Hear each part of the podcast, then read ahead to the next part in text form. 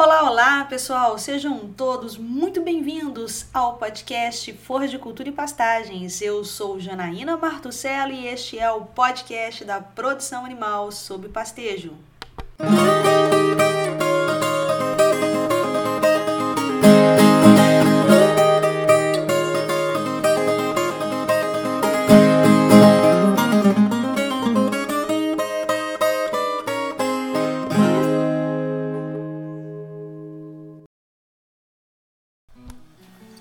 Olá, pessoal! Estamos nós aqui de novo, juntos, no podcast Forra de Cultura e Pastagens. Mas dessa vez nós não estamos sozinhos, porque nós temos um convidado muito especial nessa conversa de hoje.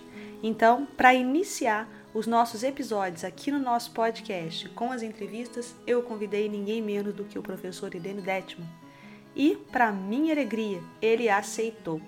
E antes de eu começar a falar das credenciais do professor Edeno Detman, que obviamente dispensa apresentações, mas eu precisarei fazê-las, eu gostaria de contar um pouquinho para vocês sobre a história desse convite, porque eu acho interessantíssimo. Quando eu convidei o professor Edênio para poder fazer um podcast aqui comigo, para que vocês possam nos ouvir, eu sugeri alguma coisa relacionada àquele tema que estava mais perto do nosso podcast, nutrição de bovinos em pastejos ou algo do tipo. Mas o próprio professor Edênio sugeriu falar de ciência. E como eu não iria aceitar? Como eu diria para ele que eu não deixaria ou não ia querer que um cientista falasse de ciência no nosso podcast? Sim, porque o professor Eden é um cientista. Inclusive, você vai ouvir aí ele dizendo que há diferença entre pesquisador e cientista. Aliás, você vai ouvir muita coisa interessante nessa entrevista. Vocês não imaginam os meus sentimentos e como minha cabeça ficou fervilhando e borbulhando depois dessa entrevista. E eu tenho absoluta certeza que isso também vai acontecer com vocês ao final dessa entrevista com o professor Eden.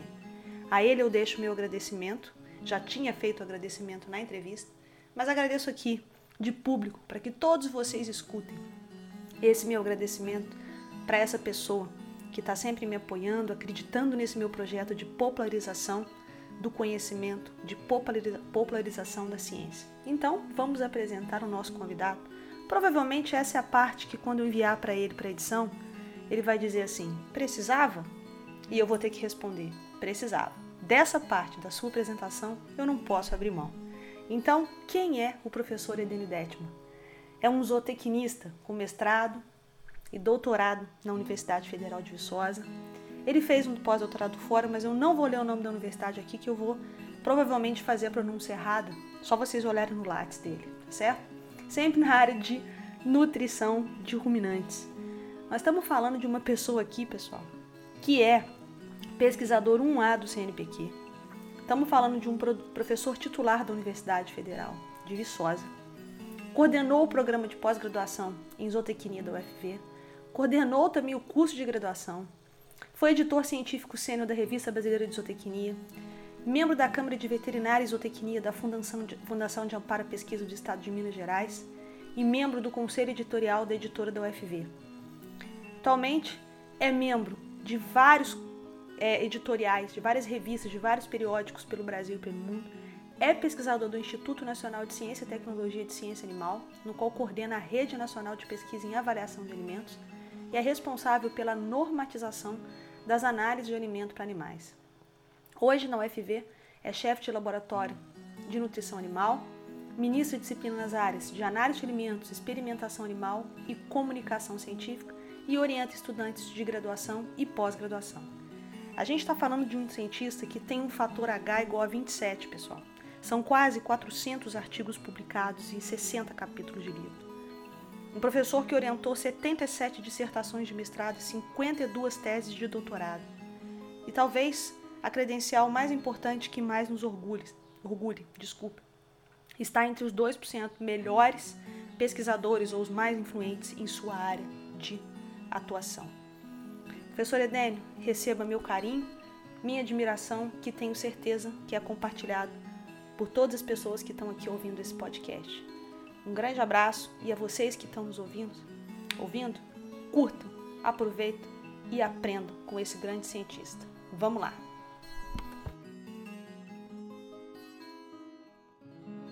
Olá, pessoal! Mais uma vez eu estou muito contente de estar aqui com vocês hoje nesse podcast. E hoje nós temos um convidado muito especial.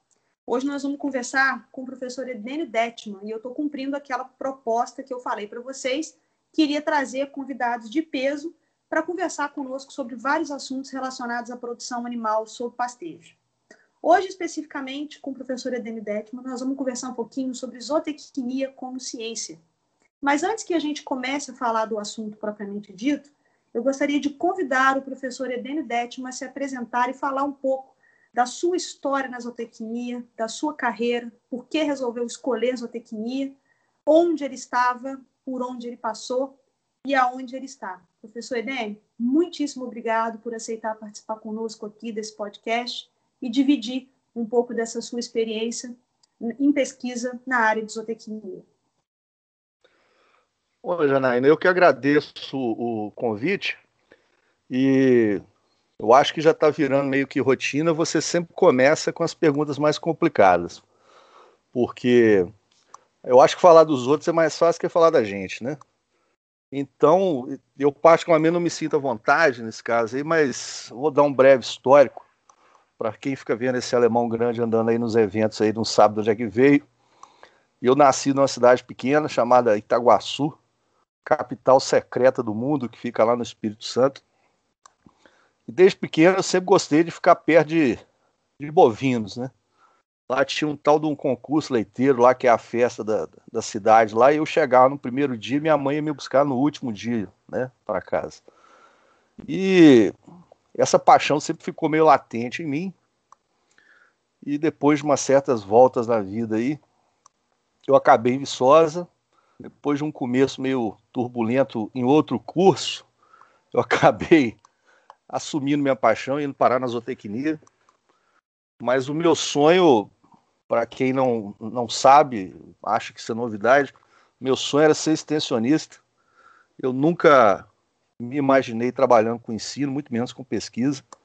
Eu queria estar junto do campo, mas uma luz bateu na minha cabeça e já quase no final do curso eu acabei descobrindo que se eu fosse um extensionista ia ser um desastre maior do que eu sou hoje. E por umas voltas do destino eu acabei caindo na pós-graduação, né? E apaixonado por vaca holandesa, né? 40 quilos de leite, freestall. E acabei conhecendo um cidadão chamado Mário Fonseca Paulino, que me fez sentar na sala dele e falou: o negócio é o seguinte, vem cá que eu vou, vou te dar uma real aqui, porque você está muito está muito focado em umas coisas muito europeias. Tem que largar um pouquinho desse pé europeu seu e saber que você está aqui no sol, na braquiária, no zebu, e que a bovino de, bovinocultura de costa tropical, principalmente em pastejo, é muito bonita e precisa de ciência também. E talvez essa, essa tenha sido a maior guinada da minha vida, né?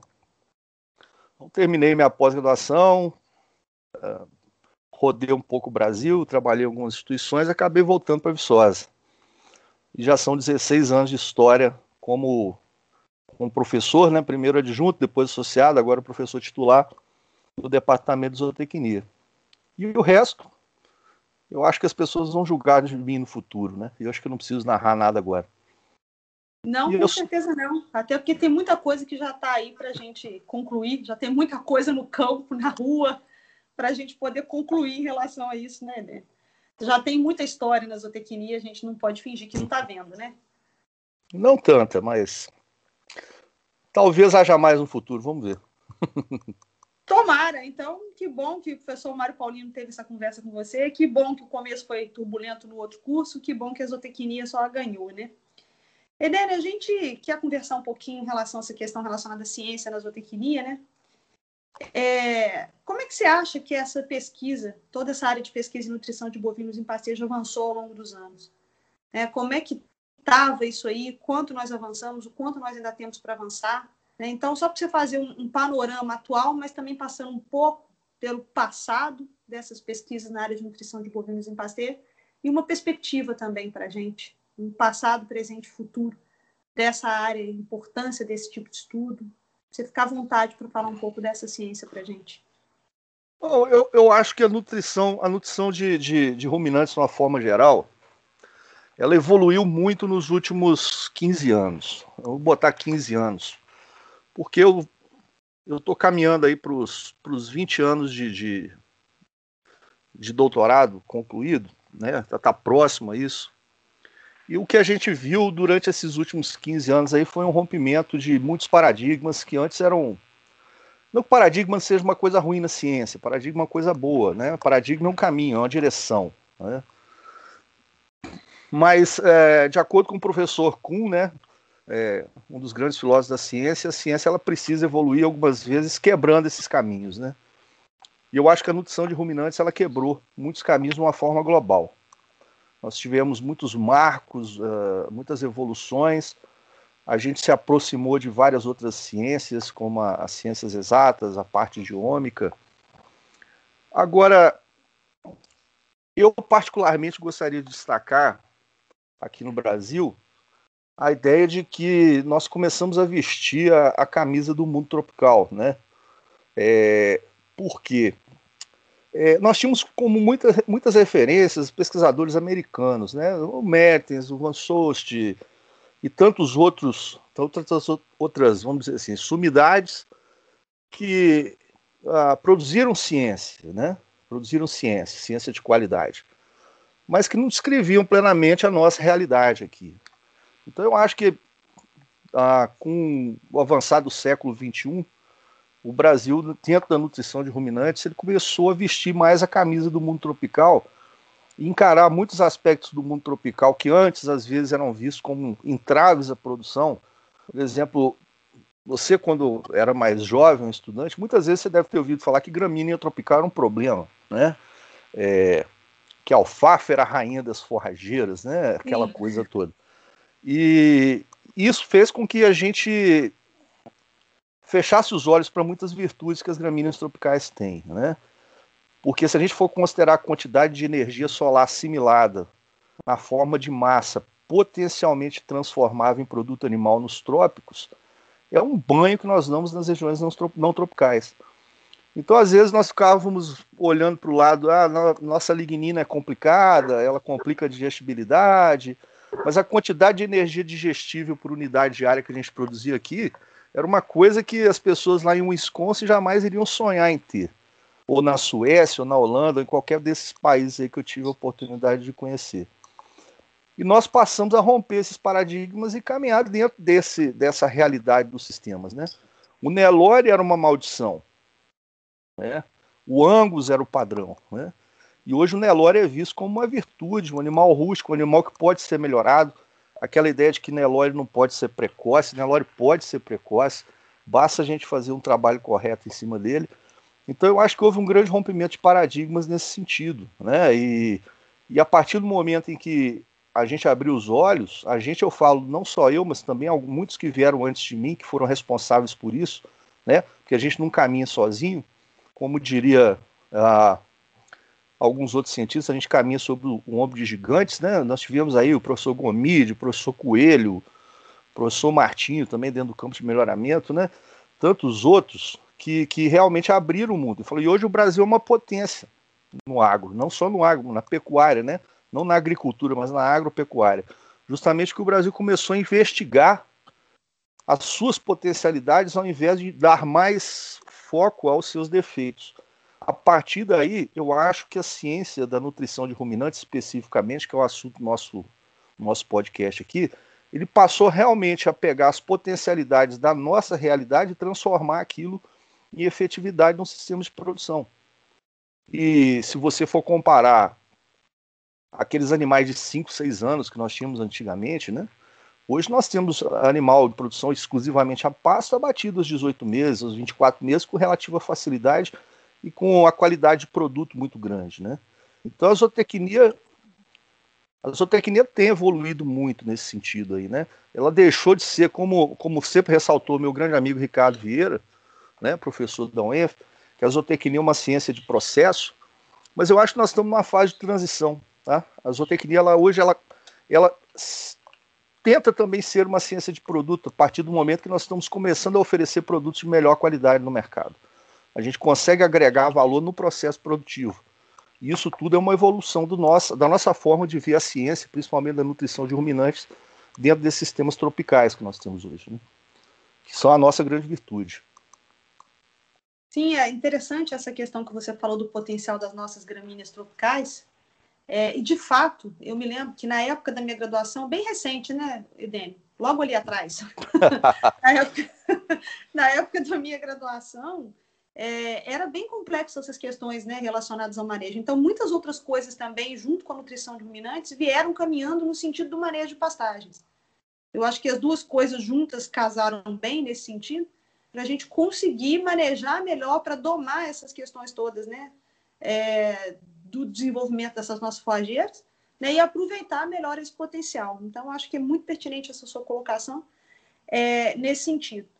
É, e nessa área de produção animal, Edene, de uma forma geral, como é que essa ciência tem acontecido no Brasil? É, quais são as nossas principais limitações? Quais as principais potencialidades? Eu pergunto isso também, Edene, se você puder dar uma, uma pincelada nesse assunto, né, porque muitas das pesquisas né, que, que a gente faz no Brasil né, são pesquisas que são geradas dentro dos programas de pós-graduação. Né? Vamos falar especificamente dos nossos programas de pós-graduação em zootecnia, lá na, na área de zootecnia e recursos pesqueiros. Então, você avalia o tempo que tem uma, uma dissertação de mestrado, que você tem que fazer aí com 24 meses no máximo, um doutorado, cada vez mais diminuindo esses prazos aí dos 48 meses, cada vez mais pressão, né? Isso impacta na qualidade dessas pesquisas, ou não tem impacto nenhum, ou é tem condição de a gente dar uma continuidade nesses trabalhos. Então, como é que essa ciência da produção animal, principalmente sobre pastejos, questões relacionadas à nutrição de ruminantes sobre pastejo, elas acontecem no nosso país? Como é que você vê isso? Não, eu, eu, acho, eu acho que houve uma evolução muito grande. É, eu me lembro que o professor Sebastião Valadares ministrou uma, uma palestra na, na reunião da SBZ em Brasília, em 1995, é, em que eu costumo até usar esse texto, né, com autorização dele em algumas das minhas apresentações, apontando é, o que, é que nós tínhamos de estudos com produção animal, produção bovina em pastejo, naquele, naquele momento, como se fosse um estado da arte naquele momento, né? E as coisas se resumiu muito à questão dose-resposta. Né? Isso era uma limitação da época, não falando que as pessoas que praticavam isso estavam erradas. Era aquilo que era praticado naquele momento. Né? E houve um boom, né, uma expansão disso, principalmente dentro das, das universidades, onde se agregou mais ciência né, a esses processos né, de produção animal. E essa evolução, ela realmente ocorreu dentro da universidade. Há um destaque muito grande, não, não falando mal, mas eu estou fazendo uma, uma questão mais, mais uh, em termos cronológicos, um destaque foi a formação do, do, do, grupo de pesquisa com bovinos em pastejo na Universidade Federal de Viçosa, né, isso no final dos anos 90, é, que começou a formar os primeiros profissionais de pós-graduação nessa área, né, é, que posteriormente nuclearam em outras instituições. Né. Então isso aí realmente deu, deu um avanço. Depois nós tivemos o professor Ricardo Andiaboticabal começando com esse trabalho também, né? Ele vinha de uma área um pouco diferente, mais na área de conservação, depois ele acabou também incorporando essa parte de, de, de produção animal a pasto. E nossos estudos eles foram ganhando a complexidade que é inerente ao processo de produção animal em pastejo. Porque nós não podemos responder tudo com dose e resposta. Nós precisamos medir coisas, porque o, o sistema integrado é um complexo, né, solo, planta, animal, e suas possíveis uh, e muitas interações, né, que demandam um controle de variáveis, um número de variáveis para que o sistema seja explicado, e é importante entender que a gente primeiro precisa explicar o sistema para depois controlar esse sistema em prol de algo maior. Né? Sem entender o sistema, você não tem como manipulá-lo com vistas à otimização da produção, que é a nossa meta final. Né? Produção em quantidade e em qualidade. Né? Nós viemos ganhando muito com isso. Tá? Só que realmente a produção animal a pasto, como você milita mais na parte planta, né, e eu mais na parte animal, você sabe, por exemplo, que existe uma pressão muito grande dos periódicos, principalmente da parte de cultura hoje, de você ter estudos mais longos. Isso o professor Leng avisava lá nos anos 80, que talvez um dos maiores entraves que haveria na interpretação de dados de produção animal em pastejo seja a variabilidade entre anos, que é muito grande. Então, hoje, os estudos de forragicultura estão exigindo pelo menos, um, pelo menos dois, três anos de estudo para que a inferência seja mais coesa. Em algumas partes, para o lado do animal, isso é necessário, porque, por exemplo, na parte de interação, nutrição, reprodução, é muito difícil tirar uma conclusão coesa com base em um único estudo. Uma vez que uma vaca, eu usei essa analogia, se eu não me engano, foi na, na com você na, no Instagram, a vaca é como um relógio, né? Uma vaca de corte, né? Cada volta é um ciclo de produção. E se a primeira volta atrasa, a segunda também atrasa. Se a primeira volta adianta, a segunda começa adiantada. Então você só vai conseguir tirar conclusões com, com tempos maiores. Com algumas categorias a gente consegue em prazos mais curtos. Esses estudos, eles acabam um pouco comprometidos, que demanda tempo, né? Então eu acho que deveria haver uma forma de se repensar porque ah, o mestrado ele vai ser 18 a 24 meses, isso não vai mudar. O doutorado vai ser de 36 a 42 meses, isso não vai mudar, algumas vezes 48, né? Então o que acontece? Um estudante ele vai ter que continuar o trabalho de outro. Só para que as conclusões sejam mais seguras. E até a própria questão entre o custo-benefício do processo de, de, de, construção do conhecimento científico ele seja mais concreto. Talvez a gente, a gente tenha que repensar no futuro, né? Como é que nós vamos mensurar os índices nesse caso? Porque é uma particularidade da área. Os sistemas têm que se rever. Nós tivemos uma discussão aqui no colegiado de, da pós-graduação do departamento sobre isso há pouco tempo, mas infelizmente nós não chegamos a uma, uma resposta. Nós temos nós trabalhamos com um sistema biológico extremamente complexo e muito cheio de interações, onde todas as áreas têm que trabalhar integradas. Você que trabalha na parte de, vamos dizer, crescimento agronômico da gramínea, você não tem como trabalhar longe dos solos. Eu que trabalho da boca para dentro, não tem como trabalhar sem você que produz o vegetal. O indivíduo que trabalha com o produto lá no, no final, no frigorífico, ele não tem como trabalhar sem o nutricionista. Então as integrações são muito grandes e talvez isso deveria ser revisto. Mas qual é a solução para esse sistema? Não sei. Uma coisa é certa, nós temos que conversar com as esferas superiores, porque não é a partir das esferas inferiores, como os, os núcleos dos programas de pós-graduação, que a decisão pode ser tomada. Tem que ter um apoio superior, né?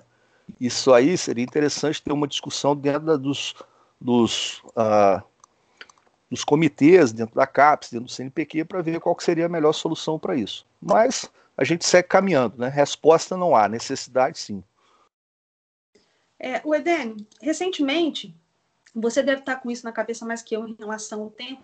O professor Pedro Malafaia, da Universidade Federal Rural do Rio, publicou um artigo em que ele fazia uma relação da quantidade de trabalhos né, que são gerados no Brasil em confinamento, em curto período de tempo, sendo que os maiores sistemas, né, a maior parte dos sistemas de produção brasileiros são, né, são feitos a pasto.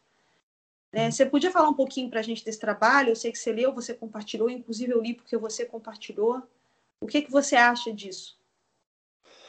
Então, é, é, o, o, professor Malafaia, que é um, uma pessoa que eu respeito muito, eu conheço desde o tempo que eu era estagiário no departamento de zootecnia, né? Ele me deu muitas dicas sobre ciência, eu, eu lhe sou grato até hoje por isso, e sempre que posso converso com ele. Inclusive, conversei com ele a respeito desse trabalho. Então, nesse trabalho, eu, eu não tenho os números redondos aqui agora, eu os expus numa palestra lá que nós tivemos o prazer de, de participar em conjunto lá no Maranhão, né? Sim. Em que nós temos aí mais de 90% da carne bovina no Brasil produzida a partir de sistemas em pastejo, né? Considerando que mesmo os animais confinados, eles não chegam com peso zero no confinamento, né? Eles chegam em torno de 80% do seu peso já bate na média em confinamento. Então o pasto é responsável pela sua própria produção e por toda a produção de preparo para os sistemas em confinamento, né? A, a cria, a recria, né, normalmente são feitas a pasto. E quando nós vamos ver o número de trabalhos científicos, há uma esses valores. Né? Nós temos aí em torno de 80% dos trabalhos científicos nesse período que foi levantado pelo Malafaia até 2018, voltados à tecnologia de confinamento. Talvez haja alguns problemas aí, né? Talvez haja alguns problemas. Eu não quero apontar nenhum causador de problema aqui, nada. Simplesmente fazer um chamamento à reflexão. Bom, primeiro, sistemas em confinamento são mais curtos, né? Então eles são mais compatíveis com o tempo que é demandado para a feitura de um programa de pós-graduação estricto senso. Isso é um problema. Segundo, que eu acredito há mais interesse. Eu vou fazer uma ressalva sobre esse ponto depois, para não falar aí que eu sou bocudo, mas eu vou fazer uma ressalva depois. Eu sou realmente bocudo, né? Não, não nego. Há um grande interesse nas indústrias no confinamento, porque o, o consumo de insumos por unidade de tempo no sistema de confinamento é maior do que nos sistemas a pasto. Então, as indústrias sempre tiveram um interesse maior, as indústrias de nutrição, na nutrição de animais confinados, que é onde você tinha realmente o consumo daqueles produtos diferenciados que a boa indústria tem a lhe oferecer. Né? Um farelo de soja diferenciado, um, um antibiótico ionóforo, um antibiótico não ionóforo, um tampão. Então, assim, 90 dias de confinamento, um confinamento grande, o consumo de insumos por unidade de tempo é muito alto. Então era interesse da indústria nisso. Mas, é, e talvez isso seja um ponto que afete é, um pouco essa proporção entre a demanda, a realidade e a pesquisa, né? que é realizada, ou a construção de conhecimento científico. Embora isso tenha mudado nos últimos anos, né? a indústria ela cresceu muito em relação à indústria de, de confinamento, ou seja, a produção animal em pastejo, porque a suplementação ela se tornou uma realidade no Brasil. Né? Quando o professor Mário Paulino começou os seus trabalhos lá no final dos anos 70, ele tem documentado coisas que ele me mostrou pessoalmente. Hoje eu vou me, me, me dar ao direito de falar isso em termos públicos, né? Não dando nome aos santos, mas contando o milagre. Ele chegou a ser chamado de herege quando ele começou os primeiros trabalhos de nutrição. Então a, a, a suplementação era muito incipiente. Quando o Brasil percebeu que a suplementação era realmente um caminho para você otimizar a produção em pastejo, o boom ele se tornou gigantesco, né? O abate hoje de animais terminados ou via suplementação ou por TIP, né, que é a terminação intensiva em pastejo, que tem uns fundamentos nutricionais um pouco diferentes da nutrição de bovinos em pastejo convencional, é, o Brasil deslanchou na produção de carne. Né? Hoje você tem planos nutricionais que vão desde a cria, desde os 90 dias de idade do bezerro, até a forma ou o momento em que você deseja terminar o animal, sem constar as tecnologias voltadas a fêmeas. Né? Então, hoje as indústrias elas têm realmente um interesse muito grande nessa parte. Né? Eu mesmo já tive projetos conduzidos em parceria com a iniciativa privada para poder tentar entender um pouco mais de nutrição nessa área. Mas talvez isso tenha afetado por muitos anos. Né? É, por exemplo, você ia fazer uma, uma pesquisa com quebracho. Não havia interesse em colocar quebracho ou qualquer aditivo desse aí na, no suplemento. O interesse era no confinamento. Então, quando você teria, tinha parceria público-privada, ela era voltada à ideia do confinamento. Hoje já mudou. Eu acredito que se o Malafaia tiver o interesse em refazer isso daqui a 10 anos, essa proporção ela vai se adequar um pouco mais. Mas a questão do tempo ainda é limitante para nós, sabe? O tempo é limitante. É, e é interessante que a gente é formado assim, né, Janaína? É, eu, quando eu fui candidatar ao mestrado, é, eu, como eu vim lá da bovinocultura de leite, né, tive um, um, uma breve história na bovinocultura de leite, mas chegava no confinamento, isso é até chegava na seleção do mestrado, isso é até um papo para outra hora mais interessante. O sonho de 80% do pessoal chega lá e fala: Eu quero trabalhar com subproduto para confinamento. Porque às vezes o cara também acha que, como o ambiente de confinamento é mais controlado, ele acha que ali existe ciência e no pasto não. E esse é um paradigma que a gente tem lutado, eu, na minha humildade, tenho lutado para quebrar isso, né? Porque a nutrição de bovinos em pastejo é tão ciência quanto a nutrição de bovinos em confinamento. E ela é uma ciência de mais difícil controle. Não estou me relacionando à questão da complexidade. Ambos os campos são complexos. Mas no ponto onde você não consegue controlar a dieta 100%, você trabalha com um indivíduo que tem suas, suas preferências, que reage muito mais ao ambiente que o animal controlado, que interage muito mais com a planta, com o solo, com todos os elementos da passagem, a cerca, a aguada, a trovoada, a moto que passa do lado, é muito mais difícil para você ter controle. Mas ali há ciência e muita ciência a ser explorada, e é o que esses números do Malafaia mostram para nós. Eu, eu, eu vejo da seguinte forma: alguém pode ver como uma distorção, que seria o copo meio vazio. Eu vejo como uma potencialidade, que é o copo meio cheio. Significa que ali há muito a ser estudado. Então eu, eu sou até temerário quando eu vejo alguém dando receita e falando, suplementação é assim, esse assado, funciona assim, esse assado. Eu trabalho com suplementação desde 1997. Então já se vão aí alguns anos com isso. E hoje eu tenho mais dúvidas do que certezas. Então, ou eu sou muito ignorante, né? E a realidade é muito mais simples do que eu antecipo, ou realmente existe uma potencialidade para descoberta de novos conhecimentos que, que ainda precisa, pode e deve ser explorado.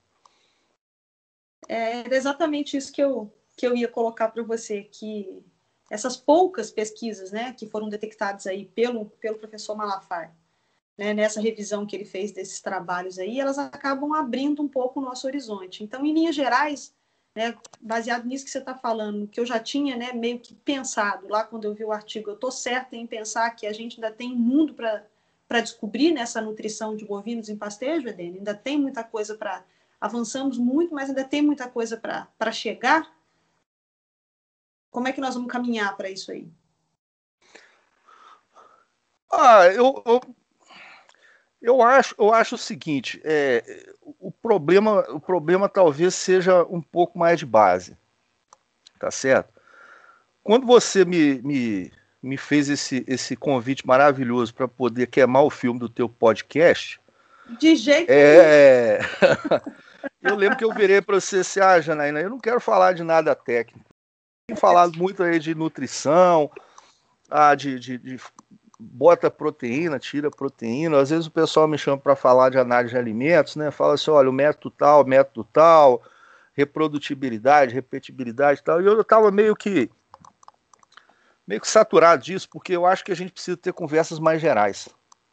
Tá? Porque quando a gente começa com conversas mais, mais técnicas, há uma tendência natural de você caminhar para casos particulares casos particulares são casos particulares, né? Eles têm que ser julgados lá, localmente, né? Mas a solução dos casos particulares, ela deriva de um conhecimento geral. E a ciência é isso. A ciência é uma rede mundial de conhecimentos. Talvez um dia a gente consiga encontrar outros planetas com, com seres inteligentes, vão fazer uma rede interplanetária de conhecimentos. Mas até que se prove o contrário, nós temos uma rede mundial de conhecimento.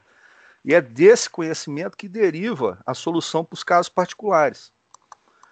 Então existe, eu tenho ocupado parte do meu tempo docente com uh, ensino e discussões na área de ciência. Eu particularmente, eu não sei se você chegou a ler o meu livro, a segunda edição lá das vaquinhas, que eu falo lá na introdução alguma coisa do tipo assim, é, por incrível que pareça, eu me senti muito mais à vontade uh, discutindo ciência do que fazendo ciência. E existe, eu acho que existe um problema de formação na zootecnia de formação científica, de base, tá certo? É, eu derivo essa minha colocação a partir da, da, da, pouca experiência que eu tenho em sala de aula com isso. Né? Há, há muita dificuldade das pessoas enxergarem o que é ciência. Onde que está a ciência, né? qual é a ciência da ciência. E a falta, às vezes, dessa formação, ela afeta a conectividade com outros campos. Justamente porque a, aquela ideia da ciência nascer de uma pergunta, né? Ela é extremamente, extremamente necessária para que você transforme um campo não científico num campo científico. É a curiosidade, né? Só que essa curiosidade, no nosso caso, ela é uma curiosidade que ela, ela sucede o preparo. porque não é qualquer pergunta, né? A gente tem que entender o sistema, fazer as perguntas certas, né? Para estabelecer as hipóteses corretas e a partir daí, depois de toda uma, uma parte experimental, né? Uma parte empírica, uma parte de vivência, nós chegarmos às, respostas corretas. Então aí eu vou, eu vou concordar com aquele mote aí que foi exposto na televisão um tempo atrás, e que dizia que o que move o mundo não são as respostas, mas as perguntas. E para nós termos ciência, nós temos que formar cientistas curiosos, que vão olhar para um sistema e falar assim: olha, existem muitas lacunas no conhecimento aqui que precisam ser preenchidas. Mas quais perguntas eu tenho que fazer que vão me levar a uma sequência de eventos para que eu possa efetivamente produzir conhecimento científico, conhecimento válido? E esse conhecimento produzido, ele resolve os casos particulares. Então, talvez a gente tenha que refletir um pouco mais, em vez de tentar resolver o problema da recria do seu Zé, ou de quanto de proteína eu coloco na, no suplemento das novilhas da Dona Maria, a gente tentar entender um pouco mais a nutrição de bovinos e pasteiros sob a sua ótica científica, na essência da, da ciência como tal. Isso eu tenho tentado chamar a atenção dos meus alunos, dadas as minhas limitações, pelo menos é o que eu tenho tentado fazer, que eu acho que, se bem trabalhado agora, tem um reflexo bom no futuro. Não é um investimento de curto prazo, isso é um investimento de longo prazo. É, né? Era isso que eu ia te perguntar, Edena, em relação a, aos alunos, como você comentou aqui agora. Né? Com certeza vai tem muito professor ouvindo aí o nosso podcast. É, você tem observado na docência, esses anos todos. Há quanto tempo você está? 16 anos na docência, não é isso? Ah, é, 19. 19. Eu tô, estou tô é. entrando no 13 terceiro ano agora de, é. de docência.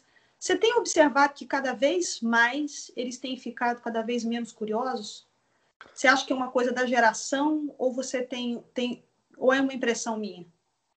Você observa isso também? Não, olha só, é, é, a questão é a seguinte: é, esse, há poucos dias eu vi uma, uma, uma charge no Facebook, eu até salvei a charge e uso nas minhas aulas, mostrando como um bebê pratica o método científico. É, eu achei aquilo super interessante, levei para minha sala. Ontem, inclusive, eu mostrei na aula para os meus alunos. Falei assim: olha aqui, vocês estão vendo o bebê? E tem todos os passos. Uma criança de seis meses praticando ações ainda, imagino que eu, inconscientes, e que descreve o método científico. Lógico que não é ciência objetiva, é, um, é uma ação mais subjetiva para ela mesmo, né? Mas a ciência a gente tem que ser objetivo, nós temos que expor, né? Então isso significa para nós, eu acho, na minha, na minha ignorância, que o ser humano é curioso por natureza que talvez falte é, alguém chegar e falar: a sua curiosidade é importante. Eu chego às vezes para os alunos e falo assim: rapaz, presta bem atenção.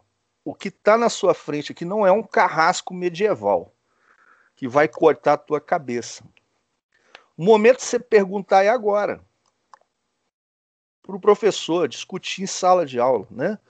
Não é depois que você está no campo lá, filho, Edênio, Janaína, né, Malafaia, o, o Fernando Leonel, né, citando aí a São João del Rei, ele não vai estar tá do seu lado, ele vai estar tá ali. Então, o professor Gilson Ropato sempre fala que é interessante você montar uma educação científica desde os primeiros anos. Para você ensinar o indivíduo que ser curioso faz parte da sua natureza e ser curioso é proveitoso para você e para o mundo. Mas as pessoas parecem que estão com essa curiosidade tolhida. E é o seguinte: um cientista que não é curioso, talvez ele não seja cientista. Né? Porque a ciência, ela vai ter, a nossa ciência experimental, né, a ciência que derivou lá da, da, da pós-renascimento, ela tem basicamente duas essências: a observação e a imaginação. A observação, assim, você verificar os fatos como ocorrem na natureza, a essência empírica, e a partir da sua imaginação, lógico, uma imaginação derivada do preparo, é conectar os fatos, gerar um discurso e tentar explicar o mundo da melhor forma possível, com vistas à verdade. É lógico, a verdade é inalcançável. Talvez nós nunca chegamos a uma verdade universal. Mas isso não significa que o caminho para a verdade não seja proveitoso, mesmo que inalcançável. E ele deriva da curiosidade do indivíduo. Então, realmente, nós parece que nós não estamos. Eu coloco a minha culpa, né? Em latim, meia culpa, meia culpa, meia máxima culpa, porque a curiosidade talvez não esteja sendo estimulada da, forma, da melhor forma possível. Será que nós brasileiros temos uma genética pior do que os norte-americanos, os estadunidenses? Não, forma alguma. Forma alguma. Por que, que eles têm tantos prêmios Nobel e nós não? Ah, porque eles têm equipamentos, tal. Tudo bem. Agora a frase Edênio Detman, tá? De nada adianta a melhor mala de ferramentas do mundo se você não sabe como é que o carro funciona. Então, na verdade, o que vai produzir conhecimento científico de qualidade é a capacidade de você fazer boas perguntas. Perguntas intrigantes. Perguntas que têm relação com o desenvolvimento daquele campo que você está trabalhando. Métodos, a gente dá um jeito. Agora, não adianta eu te dar o equipamento. Eu ia usar uma palavra de baixo calão aqui, mas equipamento é, mais avançado do mundo para você aplicar para uma pergunta inexistente. Então, quando nós olhamos para um sistema de produção de bovino em passeio, agora caindo da espaçonave de volta na Terra, e você não é capaz de localizar naquele sistema lacunas do conhecimento, fazer perguntas interessantes sobre como melhorar aquele sistema, como você contornar os problemas que o sistema tem, gerar hipóteses interessantes, não adianta equipar com metodologia de última, de última geração. Porque uma pergunta ruim, ela não pode gerar uma resposta boa. Isso é extremamente raro, né? É extremamente raro o cara fazer uma pergunta e no meio do caminho ele descobriu uma pergunta estava errada, mas ele descobriu uma pergunta nova e descobri aqui é o ovo, como se diz. Então a gente tem que estimular, tem que ter mais iniciação científica na sua essência. Eu lembro que eu tive em São João del Rei, aí tive a, a excelente oportunidade de participar no, comitê do CNPq aí de avaliação de iniciação científica em que eu tive a, a, a oportunidade de falar para meus colegas, assim, a iniciação científica ela tem que ser exercida na etimologia do termo. Você tem que iniciar o indivíduo na ciência. Como é que inicia o indivíduo na ciência? Ensinando ele a questionar. Será que estamos realmente ensinando? Aí eu deixo a pergunta. Eu não vou respondê-la. eu deixo a pergunta para aqueles que assim o desejarem é, pensar em casa. Né? Um chamamento à reflexão. Nada pessoal, nada briga, nem, nem intriga. É um chamamento à reflexão. Sim, é importante esse tipo de reflexão mesmo. Até esse comentário que eu fiz agora, que eu tenho percebido que talvez eles sejam menos curiosos, talvez eu esteja também instigando menos a curiosidade dos meus alunos, ou então porque o mundo está muito mais fácil, mais palpável, as informações muito mais mastigadas, né? Então, se você pergunta para o aluno se ele prefere assistir uma notícia televisiva ou ler o jornal, ele provavelmente vai querer assistir a notícia que já vem pronta. Mas o meu papel qual é? é? Incentivar a leitura né, do, do, principal ali daquela reportagem que já, já viria no papel. Né? Mas, de qualquer forma. Mas, ô, ô Edene, já que você estava falando aí em relação, será que nós somos piores ou melhores do que o pessoal de outros países, porque a gente não tem né, muito destaque? Como é que está a pesquisa brasileira nos avanços científicos né, e tecnológicos da nossa área? Você acha que a gente contribui de uma forma mais generalista ou a gente está aqui no nosso mundinho tropical? Ou tem muita coisa boa que o pessoal de fora tem utilizado? Como é que está essa sua visão em relação à zootecnia efetivamente como ciência em nível mundial? A zootecnia brasileira, né? É, é, a questão é a seguinte: eu não sei se você pegou essa época aí, mas quando eu era um jovem estudante de, de, de pós-graduação, há uns dois semestres atrás, as pessoas viravam para nós assim: nós temos que valorizar a ciência nacional. Nós temos que valorizar os nossos periódicos. Eu não estou questionando as pessoas, né? Eu, quem, quem discute pessoas é, são, são medíocres, nós estamos aqui debatendo ideias, isso é o mais importante, né? É, mas eu acho que essa visão na época ela estava equivocada. Ela estava equivocada. Por quê?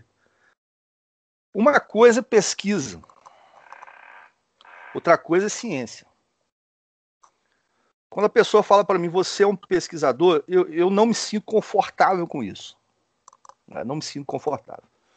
Porque a pesquisa é a solução de uma coisa local. A, a ciência, ela produz conhecimento, ela produz respostas que agregam uma rede mundial. Então não existe ciência nacional. Existe ciência. Tá certo?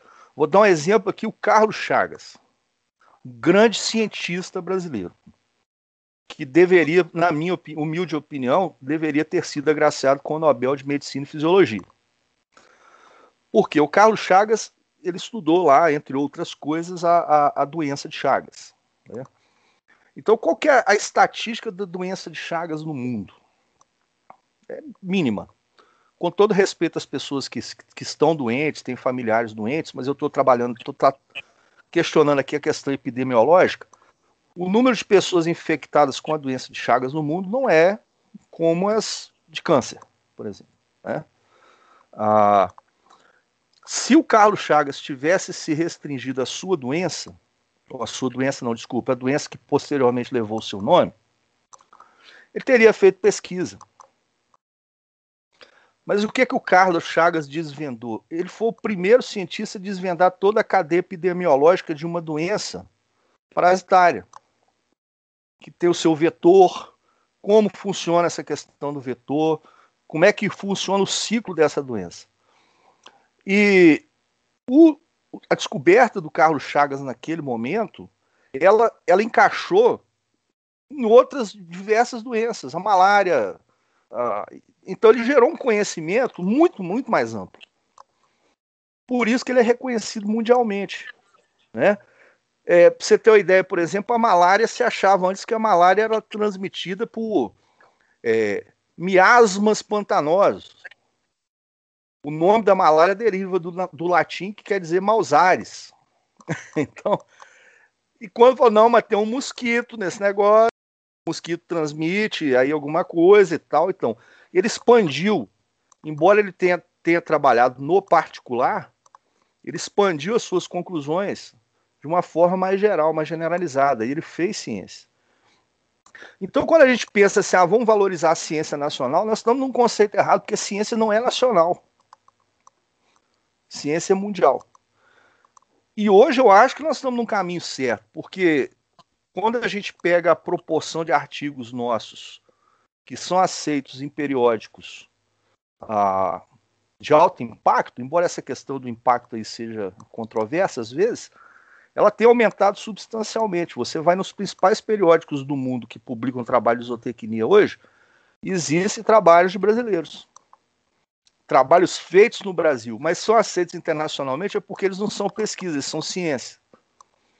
Mas nós estamos muito atrás de Coreia, de Estados Unidos e tal. Se o caminho é longo. Melhoramos? Melhoramos, mas não é hora de estagnar. É hora de aumentar a inclinação da rampa. E isso começa com vários assuntos que a gente, a gente chegou a discutir anteriormente aqui, né? De formação, da, da criação de uma consciência científica nos nossos jovens. É porque não adianta chegar um, um bicho velho igual eu, você querer agora mudar a cabeça dele. É mais complicado, é muito mais fácil trabalhar uma pessoa mais jovem, né? Estimular essa. E aí vai ser naturalmente. É uma questão de educação. Estamos num bom caminho, muito melhor do que estávamos há 20 anos atrás, mas ainda temos muito a melhorar. Estaremos no melhor caminho nos próximos 20 anos, né? Tomara. O, o Eden, a gente está caminhando, infelizmente, aí para o final do nosso podcast. É, queria falar um pouquinho sobre essas questões, os resultados desses trabalhos de pesquisa que a gente faz aí nas universidades, no centro de pesquisa. A gente tem uma pesquisa básica, né, uma ciência básica, se a gente pode dizer assim, e aquela um pouco mais aplicada. Pelo menos na área de pastagem diretamente, né, do manejo, que é a área que eu tenho atuado, a gente tem percebido que muita coisa que a gente acha que já está redondinha não chega, principalmente agora, né, que a gente está mais nas redes sociais, ouvindo mais produtores, colhendo mais depoimentos algumas coisas que a gente pensa que já está mais redondinha não está porque não chega ao produtor. Você acha que essa ciência é um, um pouco mais aplicada? O que, que falta para poder efetivamente chegar a esses resultados na fazenda e uma compreensão né, do, do, do, produtor em relação a tudo que tem sido feito, uma questão de credibilidade, uma questão de orçamento. O que, que você acha que está faltando ou não está faltando nada? Qual a sua opinião sobre isso?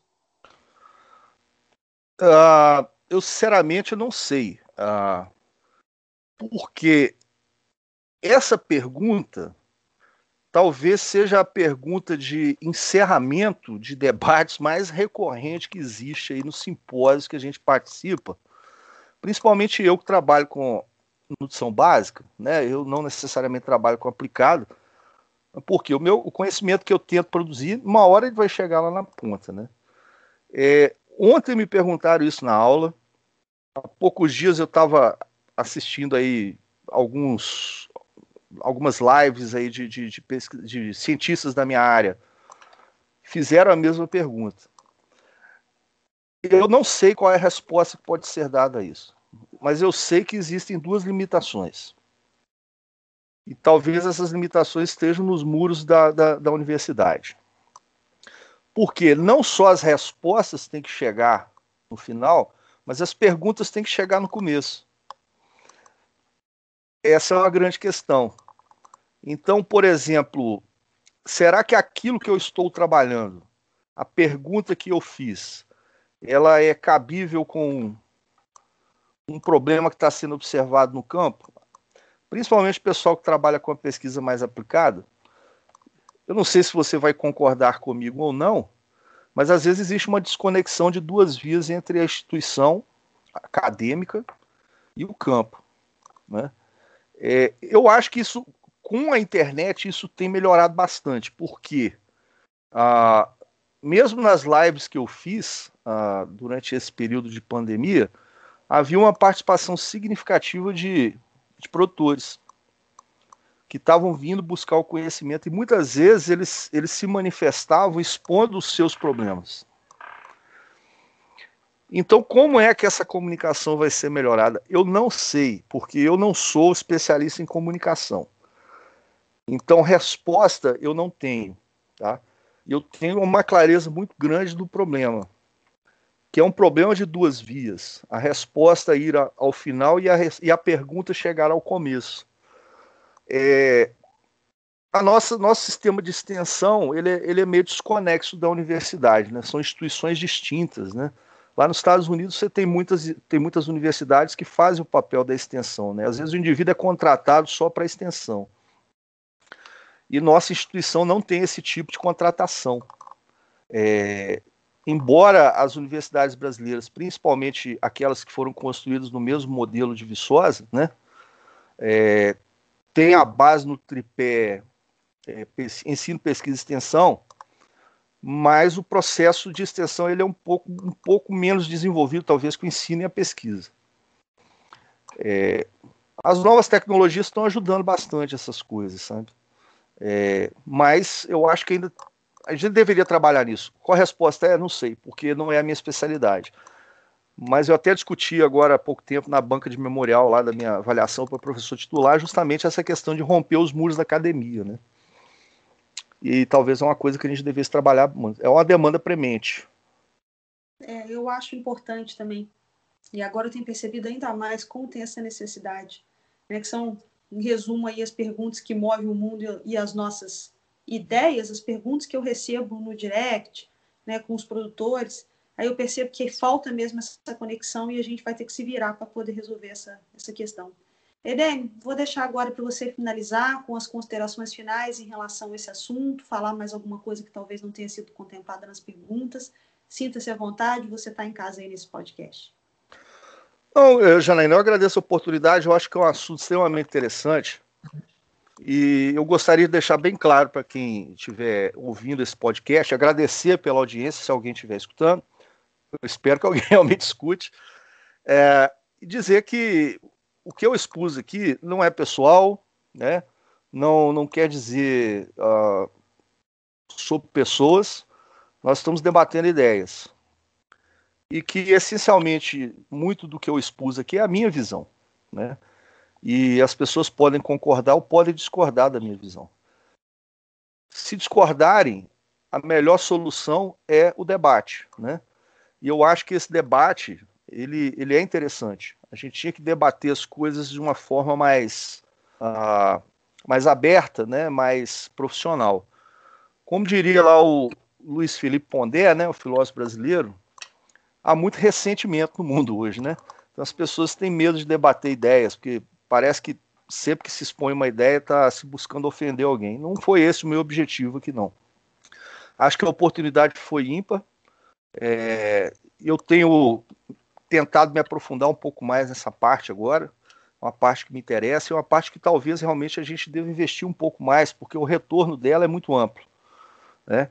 Então, aqueles que discordarem, pode me contatar no site do Departamento de Zootecnia da Universidade, da Universidade Federal de Viçosa, há os e-mails de contato lá, podem me contatar, podem enviar questionamentos para você, que eu vou ter o maior prazer de debater. Quem sabe um dia não voltar no podcast aqui com participação múltipla, que a gente possa fazer um debate, trazer aí alguns profissionais, quem talvez eu esteja no meio, não sei, né? Às vezes o efeito desse podcast vai ser tão negativo que você não me chama de novo, para a gente poder debater isso de uma forma mais plural, que seria muito salutar, né? E esse debate é muito salutar. É, e ficar restringindo ideias à própria cabeça é soberba, né? A, a grande virtude está em repartir aquilo que se pensa de uma forma, uma forma honesta, uma forma ética e tentar contribuir, mesmo que com uma pequena sementinha, para o crescimento dessa ciência tão bonita nossa, que é a zootecnia, e puxando a sardinha principalmente da produção animal a pasto. Certeza. Para mim é mais bonita. É, para nós dois, né, Dê? Oi, é. Eu, eu, agradeço demais, sabe? Eu acho que para mim, assim, as pessoas que estão ouvindo, vocês não imaginam o prazer que foi, né, para mim ter tido essa conversa aqui com o Edênio. Né, eu agradeço muito. Você fica brincando aí com relação à audiência do podcast, mas eu tenho certeza que a audiência vai explorar. Eu gostaria de, antemão agradecer a todo mundo que permaneceu com a gente até agora. O nosso podcast, Edênio, está sendo um sucesso. Nós estamos com mais de 3 mil downloads até agora e ainda em cinco episódios. Né? Então, eu tenho certeza que agora nós vamos subir ainda mais aí a nossa, a nossa audiência com a sua participação. Então, para você que ficou com a gente até aqui, eu agradeço. Aproveito para convidá-los a seguir nossas redes sociais, todas elas, sempre Forras de Cultura e Pastagens, Instagram, YouTube, Telegram, é, todas, todas Forras de Cultura e Pastagens. Então, pessoal, muito obrigado por terem ficado conosco até aqui. Um grande abraço, fiquem com Deus.